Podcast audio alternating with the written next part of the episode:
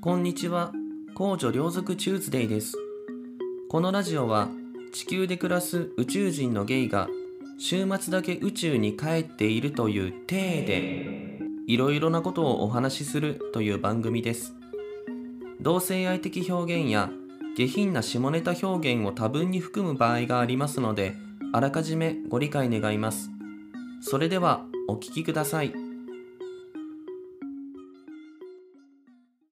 ゲイの週末は一旦お空へ帰ります。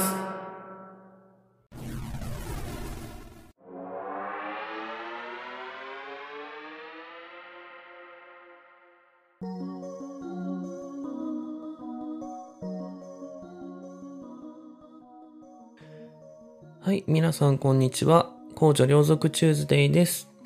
本日は第19回目の配信となります。よろしくお願いします。今日も、えーお空の彼方から皆さんにお届けしております。はい。えっとね、えー昼間に、えーまあね、私今、あの、若い子たちと一緒になって、ちょっとお勉強しているんですけれども、女の子たち、まあ若い子っていうかね、女の子たちってすごいパワフルだなと思いますね、毎日。うん、すごいパワーに溢れてる。なんだろう、あのエネルギーはどっから来るんだろうって思うわ。うん。まあ、あの、い、あの、良い面と悪い面があるけどね。うん。まあ、ちょっとこのうるさくしちゃってさ、他の人に迷惑をかけてるっていう部分もあるけど、でもやっぱりさ、そこはまあ、ちょっと若いから至らなさみたいなところはあるとは思うわけ。でもそれをさ、補ってあまりある、なんていうの、パワーっていうかさ、こう前に進む感じっていうのがさ、あ、見ててすごいな、気持ちいいなって思う。うん。ちょっとね、憧れみたいなのがね、ありますわ。うん。若い女の子たちに対してね。うん。なんかさ、なんだっけ、そう、今日女の子がさ、ちょっとみんな聞いてとか言って言い始めて。ちょ、みんな聞いて、今さ、こいつこのサナエがさ、今私の耳元でさ、デレくっせえゲップしやがったのマジレベチなんだけどって。え、どんな？と思ってさ。ね友達のサナエがさ、耳元でゲップしたんだって。で、それが臭かったんだって。で、それをみんなの前でさ、で、マジレベチなんだけど何？今変な音したね。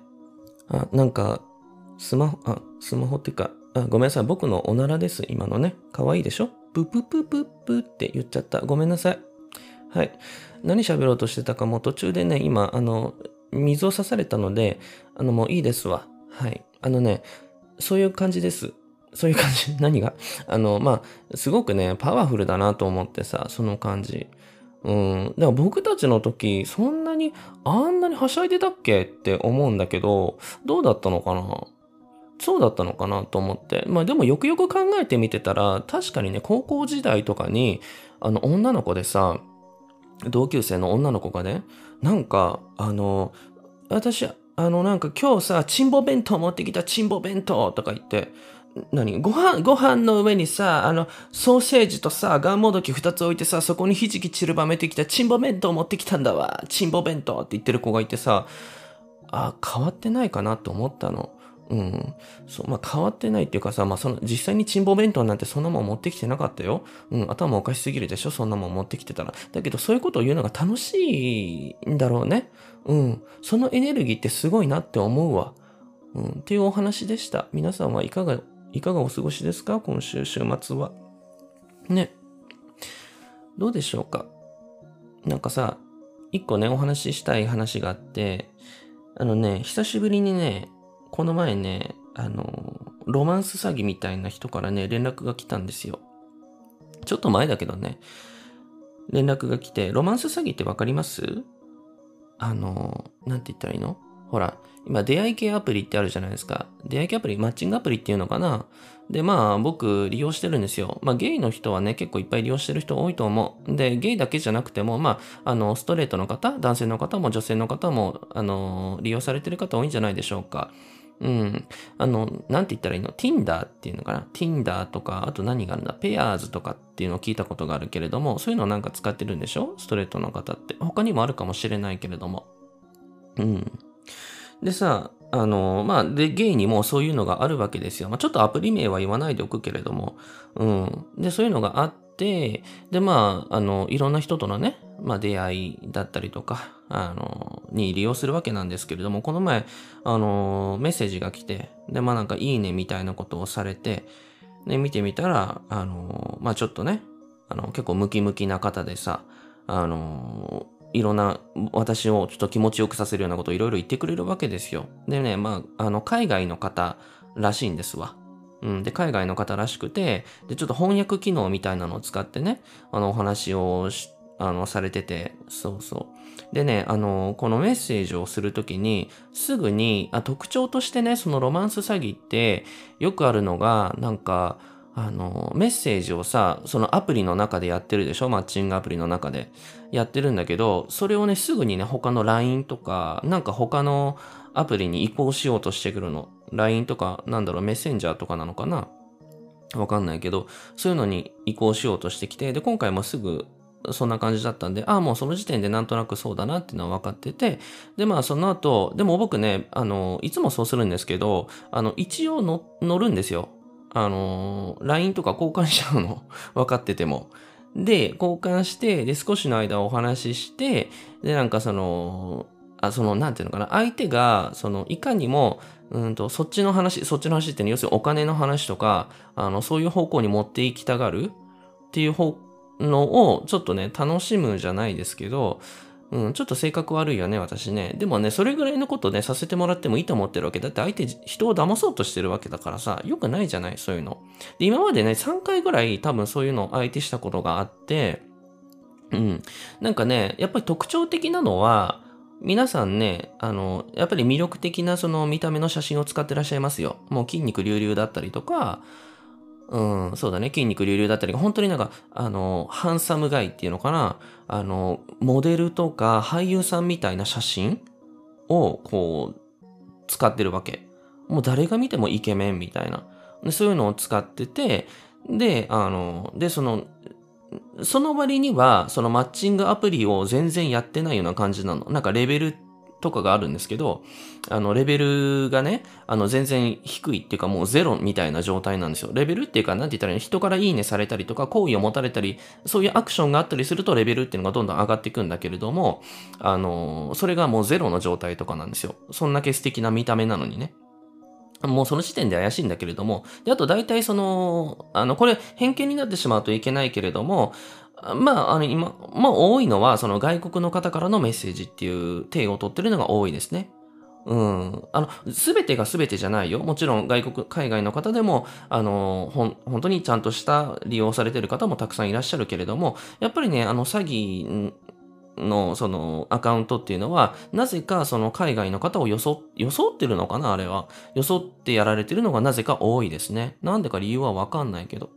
で、まあ、さっき言ったみたいにすぐにメッセージ上で他のアプリに、他のその、なんつうのあの、メッセージの交換ができる別のアプリに移行しようとしてきますよね。で、移行した後に、まあ、やることって、まあ、大体すぐに聞いてくるのがさ、あの、あなたは何をしてますか？あなたの職業は何ですか？まあ、まず大体すぐ聞いてきますよ。で、あなた一人暮らしですか？で、はい、一人暮らしですって言うと、それは持ち家ですか？とかね。まあ、持ち家なんていう聞き方はしないけど、それはあなたが買ったんですか？とか、借りてるんですか？とか、あと、ドライブ好きですか？とか聞いてくるんですよ。で、ドライブ好きですかあ、ドライブ好きですって言うと、まあ、次何言ってくるかっていうと、車を持ってるんですね。じゃあその車はどういうブランドの車ですかっていうのを聞いてくるんですよ。すごい聞いてきます。要するに生活ぶりっていうか、羽振りみたいなことをすごい聞いてくる。そう。で、自分が、実は私はなんか、実はっていうか、その会話の中に織り交ぜながら、私はベンツに乗ってますとか、私は、その、私も一人暮らしです。東京に家を持ってます。名古屋にもこの前家を借りましたとかね。そういう感じでなんかね、うまいことなんうまくないんだけど全然、織り交ぜてくるんですよ。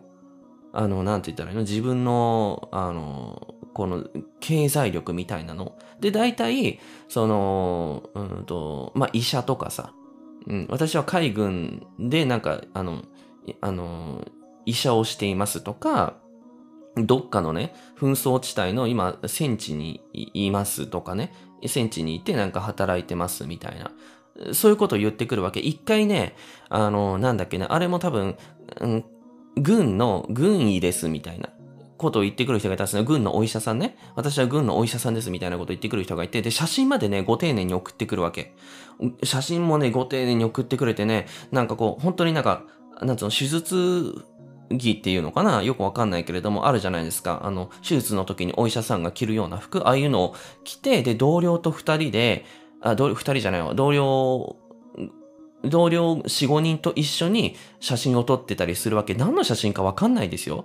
で、なんかさ、いかにもなんか、なんつうのかな、あのなん、なんて言ったらいいの？もう、こう、すごいオーラを放ってる写真なわけですよ。真ん中にさ、その彼本人と思われる人が、まあ、筋肉隆々なね、あのー、ちょっと見た目、体格のいい彼がこう手術着を着てさ、その両脇両脇とかさ、両横とかに、あのー、女がいるわけ。女とか、あのイケメンの男性とかがいるわけ。で、その女たちの特徴がさ、多分それは、あれはなんかナースなのか、なんか同じ、なんだろう、あの、お医者さんの設定なのかわかんないけれども、こうなんかね、長いロン毛でね、あの、金髪とかね、赤毛の長いロン毛をね、あの、1対9ぐらいで分けてるロン毛の女がいるの。1対9ぐらい分けてて、その9の毛量の方に首をかしげててこっち見てるような腹立つ女。そういう女を2人ぐらいね、脇にね、添えてるの。で、どう？みたいな。ごめんなさいね、1対9で分けてる女の人たち、そういう人たちがいて、今僕の言ったことですごく気分を害するわって思うんだったならば、この、この野郎って言ってください、今すぐに。大丈夫です。ごめんなさい。あの、偏見かもしれないけれども、でもそういう、なんて言ったらいいの、いかにもセレブリ、セレブリティっていうのかな、なんていうのかな、うん、なんかアメリカの華やかな生活、うん、なんか、なんかそういうのだわ。そういうのを表現してくるような写真を送ってきたわけ。でもうその時点でさ、きな臭さはあったから、結局僕それをブロックしたんだけれども、まあでも今回もね、来たわけですよ。でね、思ったのが、まああの、詐欺だから、もうすぐ分かったんだけれども、ちょっとね、巧妙になってきてる。手口が。巧妙になってきてる。なんかね、なんだろう、あの、えっとね、最初の方ね、あの、その、さっき言ったじゃないですか、あの、全然なんかアプリが、あの、ゼゼロ、ゼロって、ゼロポイントっていうの？あロレベル？で、全然今作ったでしょみたいなアカウント、アカウントだったんですよ、今までは。だけど、ちょっとね、アプリを今までやってましたみたいな形跡みたいなのちょっと作ってんの。誰々になんか、あの、いいねとか、なんか好きっていう、あの、アピールをする機能があるんだけれども、それをちょっと使った形跡を残してたりとかするわけ。で、あとなんかね、そのメッセージを、のやりとりでも、なんか、なんていうのかな、その LINE のアカウントとかでも、あの、わざとらしい写真とかではなくて、あの、なんて言ったらいいの？あのね、あの、今、私ご飯食べてました。で、作ったのこれですみたいな、いかにも今手作りしたみたいな料理の写真とかをね、送ってきたわけ。はあ、手が込んでるなと思ったね。うん、今までそんなことなかったもんだって。なかったんですよ。うん。多分、勉強してるんでしょうね、向こうもいろいろ。あの、やっぱりそのロマンス詐欺が流行ってるって今、もう巷でも、今すごい言われてるから、注意喚起もされてるんですよ、アプリ内でね。であるから、あの、多分それでね、ちょっとレベルを上げてきてるんだと思うけれども、本当にね、お気をつけ遊ばせ皆さん、うん。ちょっと巧妙になってきてるよ。写真とかもね、あんまりわざとらしい感じじゃなくなってきてる。うん、ちょっとエロさを醸し出すような、まあ、いてもおかしくないかなぐらいの、でもイケメンなんだよ。モテる。うん、でも今までみたいに、なんて言ったら潜在写真っていうの？あの、なんかほら、モデルとか、ね、さっきも言ったけど、モデルとかタレントみたいな写真じゃなくて、いかにもちょっと素人が自撮りしたような、でもイケてる写真みたいなのにちょっと差し替えてきてるからね、気をつけた方がいい。うん。と思ってね、で、僕、あの、ちょっと前にやったんだけれども、あの、そういうのってね、腹立つじゃないですか、そういう魂胆とかが。だって、人を騙してお金を取ろうとしてるわけだから、僕ね、本当に、あの、ちょっと付き合ってあげるわけ。付き合って、その人のね、労力っていうのをね、消費させようと思ってるわけ。カロリーを使ってやろうと思ってるわけ。糖質を使ってやろうと思ってるわけよ。そうそう。脳みそから絞り取ろうと思ってるわけ。だって腹立つからね、こっち寂しいわけよ。30さ、37になるわ。もう37だわ。37になってさ、こんなことやっててさ、あの、誰も聞いてないようなさ、何？この変なポッドキャストとかやっててさ、一人でずっと喋ってるわけ。今もね。夜中の1時半ですよ。どう思う？こういう寂しい人間をさ、騙そうとしてきてるわけよ。それはね、ちょっと僕本当に許せないと思うことがあるから、あえて付き合ってあげるの。あえて付き合ってあげて、で、ちょっと、あの、あ、こいつ騙せるんじゃねえかみたいな感じとかのノリをしてあげるんですよ。そうそう、ノリをしてあげる。でもね、騙されないよ。で、この前やったのがね、あの、え、あの、一番最初、あ最近の人じゃないんだけれども、それは。二人目かな、それぐらいの時だったと思うんだけれども、あなたの職業何ですかって言ってくるから、私は戦ってますって送ったの、最初。戦ってますって送ったの。で、向こうがちょっとよくわかんないみたいな感じで来たから、私は地球防衛軍ですって送ったんですよ。これマジですよ。ネタじゃなくてね。地球防衛軍ですって送って、え、あなたはえ、兵士ですか？みたいなことを向こうが聞いてきたわけ。軍に勤めていらっしゃる？みたいな。うん、足痺れた。ちょっとごめんなさい。ああ。ちょっと。ごめんなさい。ちょっとね。足が痛いんだ、痛い。毎日毎日畑仕事やってよ。お前、リウマチ回りしよ。まあ、当にまあ、嫁は言うこと聞かん。孫は可愛くないしよ。まあ、ほんとくたびれてるんだわ。もう、ほんとどうしようかなと思ってるお前、辛いこと辛いことばっかりで、足はこうでピッコ引いてピッコ引いて畑ばっかやってよ。まあ、働き詰めなんだわって。ごめんなさいね。全然関係ないものまね入れました。どっかのおばあちゃんの真似ですわ。ちょっとね、今足が痺れてたからね、時間稼いじゃった。うん、ちょっと落ち着いたかもしれない。何の話してたっけ？そう、許せないロマンス詐欺の話なんだけれども、あの、なんだっけ。で、それで、えっと、私地球防衛軍ですって言ったの。で、あの、兵士ですかみたいな。あ、軍に勤めてるんですか？みたいなこと言ったから、あ、軍というか地球防衛軍ですって言って。で、目の前で今、あの、ほら、大きい、すごいでっかいムカデと戦っています。今、仲間が一人、二人食われました。本当に辛い。私こんな仕事もう辞めたいです。どうしたらいいですか？って送ったんですよ。もう即ブロックされましたよ。当たり前だけどね。これ嘘じゃないよ。これネタで喋ってると思うかもしれないけれども、これは本当にこういうことするんですよ、私。ね。いや、だってそれぐらいしてやらないと気が紛れない、気が紛れないじゃないね。なんていうの？だってね、人のことを騙そうとするのは本当に良くないよ。本当に良くないと思うしね、あの皆さんね、そんなのに騙されるのってさ、ちょっと、あの、油断してる人なんじゃないの？みたいに思っていらっしゃる皆さん、本当にお気をつけ遊ばせ。ね。今はいいと思ってるかもしれないけれども、心の寂しさっていうのは本当に人を弱らせるからね、今の私みたいにこうやって1時半に一人でずっと喋ってる私みたいになっていくから、本当にお気をつけ遊ばせ。うん。だから、あの、もしね、騙されそうになったら、こう、一度、一度この、なんていうの、立ち止まってみてほしいですわ。うん。あの、一度立ち止まって、これは一体何なのか、あの、あの、この会話が一体どこにあの収束しようとしてるのかっていうのを冷静に冷静に考えてみてほしい。うん、と思いますね。まあ、1個目の話はね、そんなとこでしたわ。もう久しぶりにね、あの、ロマンス詐欺野郎からそういうあれが来たもんだから、もうちょっとカーッとなってね、お話ししてしまった。うん、ちょっとみんなで撲滅していこう、そういうのはね。うんうん。でもさ、思ったんだけれども、それ実はロマンス詐欺じゃなくて、本当にただのさ、あの、出会いだったとしたらさ、僕本当にやばい人だよね。え、何してんのって話になるよね。いや、でもそれは考えないようにしていや、あれは絶対ロマンス詐欺ですよ。いいんです、いいんです、別にね。うん。と思いました。まあ、1個目の話はそんな感じですわ。なんかね、話すことがあんまりなんかなくなっちゃってきてて、そうなんです。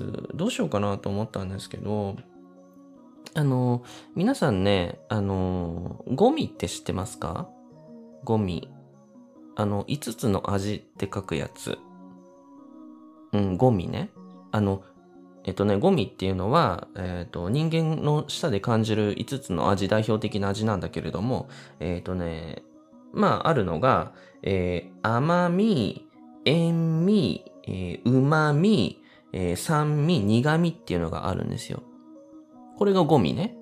これが代表的なやつなんだって。そのなんかね、辛味とか、えぐみとか、あの、金属味とかっていうのはちょっと違うらしい。あの、基本のあれではないらしい。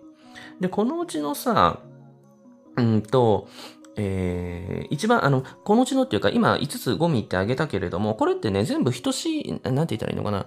あの、同じぐらい感じる、同じレベルで感じるわけではなくて、これもなんか、あの、なんていうのかな、感じやすい味とか、感じにくい味っていうのがあるんだって。で、その順番的に言うと、今言ったね、5つのゴミ、うん、甘み、塩味、えー、旨味、酸味、えー、苦味、をね、これをあの順位付けていくとすると、一番感じるのが苦味なんだって。一番感じやすいのが苦味。うん。で、えっ、と、次に感じやすいのが酸味。で、次に感じるのが旨味。で、次が、えー、塩味。で、最後が甘みらしいですわ。ね。これね、なんかなんでこうなってるのかっていうと、あの、これ本当なのかよくわかんないけれども、その、あの、感じやすいやつ、あの、苦味とか酸味っていうのは危険物を察知するためなんだって。危険物、わかる？うん、あの、例えばさ、苦味だったりすると、じゃあ何？危険物、苦味で危険物ってどういうことっていうと、毒の味なんだって。あの、貝とか、お魚とか、植物、あの、とかね、キノコとかあるじゃないですか。ああいう毒物を避けるために苦味っていうのをこう、察知するっていうの？口に入った瞬間に、ペッてこう、あ、あかんって、あの、避けるために苦味を一番ね、強く感じるらしいですよ、人間って。うん。あ僕は宇宙人だけれどもね。うん。で、えっ、と、次に感じやすい酸味。じゃあこれはなんで酸味は次に感じやすいのかっていうと、これは物が腐ってる味なんだって。